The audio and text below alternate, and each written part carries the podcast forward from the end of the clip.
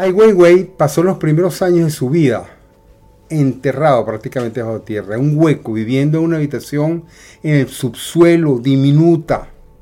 10 metros cuadrados, una cosa así, donde estaba la cama de su padre, la suya, donde cocinaban de todo.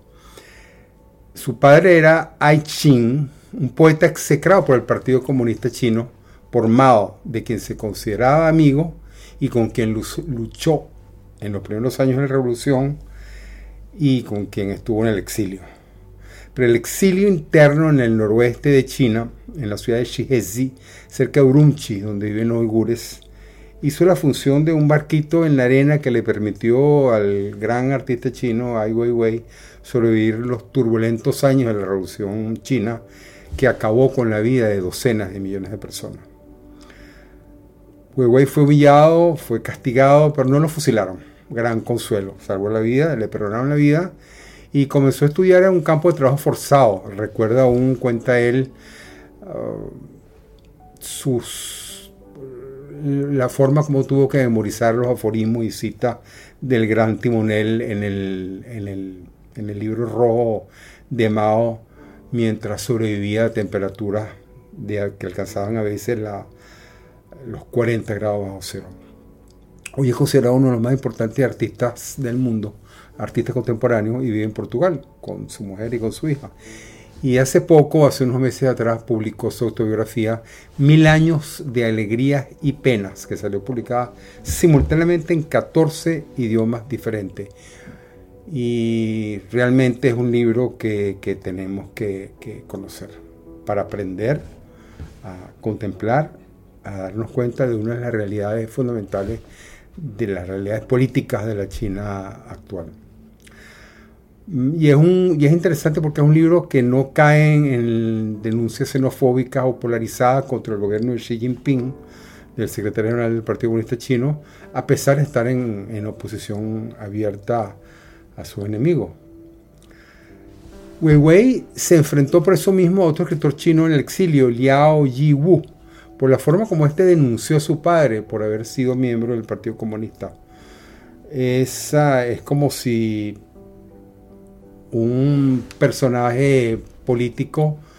venezolano nicaragüense o cubano escribiera sobre el gobierno de su país y le dieron homenaje a su padre que había sido funcionario y que había participado en las políticas de estos gobiernos totalitarios. Weiwei se negó a polarizar, a reducir su reflexión a una, mirada crítica devastadora contra el gobierno. Es más bien un homenaje a, una persona que se comprometió en, la vida y en la muerte con una transformación de su país. Al margen del estudio que podemos hacer de su obra artística, mm, empezando por aquella documenta de casa en el año 2015 donde invitó a mil ciudadanos chinos que nunca habían salido de su país su obra es un ejercicio de lucidez en, torno a las realidades políticas y sociales que vivimos en el día de hoy. El relato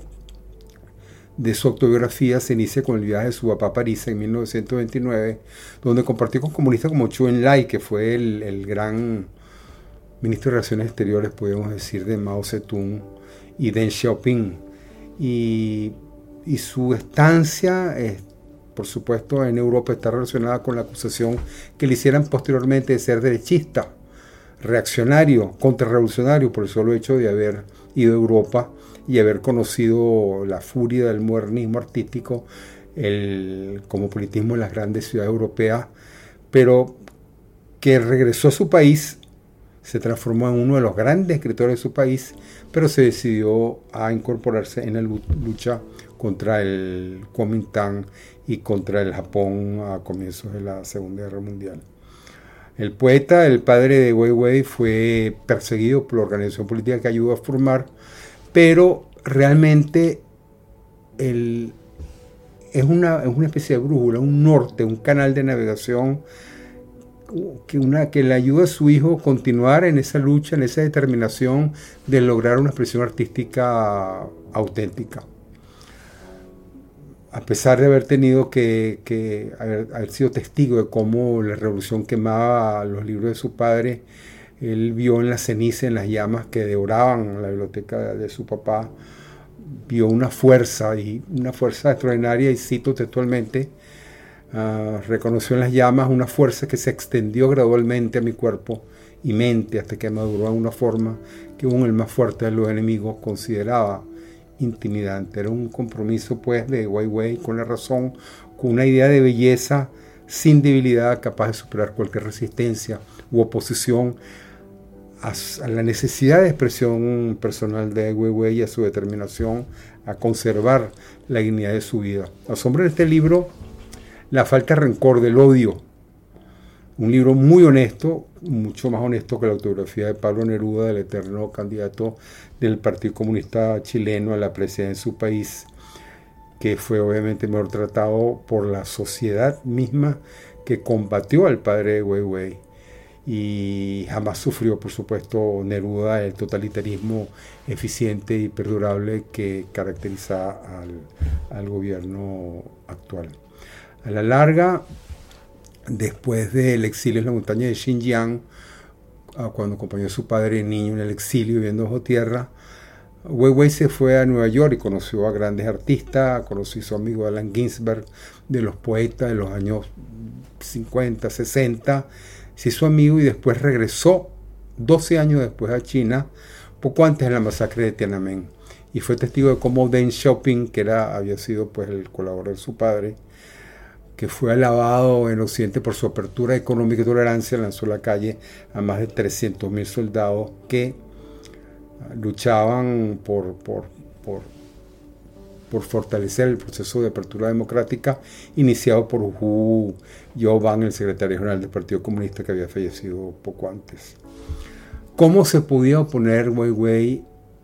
a un gobierno de esta naturaleza? ¿Cómo podía manifestar su forma de ser, su,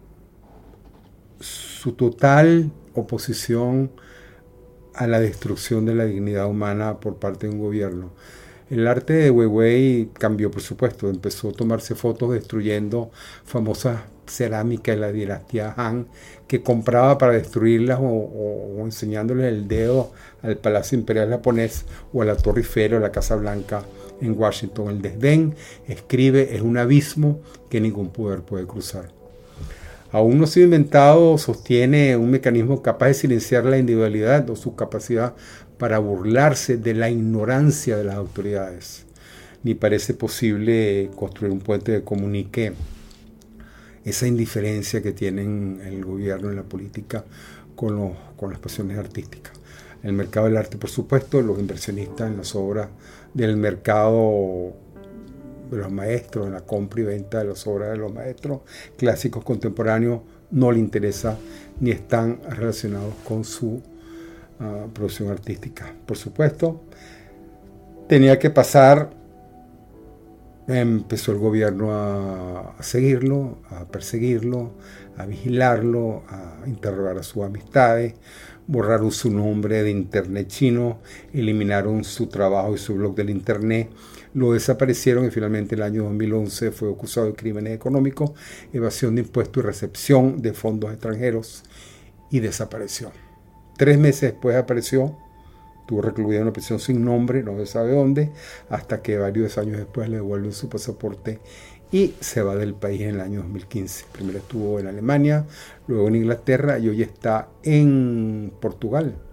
muy cerca de Algarve, tengo entendido. No sé dónde y me encantaría conocerlo, por supuesto, conversar con él y, transmitirle pues nuestra, nuestra admiración. Pero está entregado a su producción artística, a su condición de padre de hijo y huyendo de la vanidad, de los prejuicios, de la vergüenza ser considerado un objeto de valor para la grande galería. En el fondo de todo, y es una impresión a su favor, nunca ha salido de China. Les habló Ricardo Bello desde Sevilla, España. Y si están en desacuerdo conmigo, por supuesto, escríbanlo, díganlo. Me encantaría conocer sus opiniones. Estamos disponibles en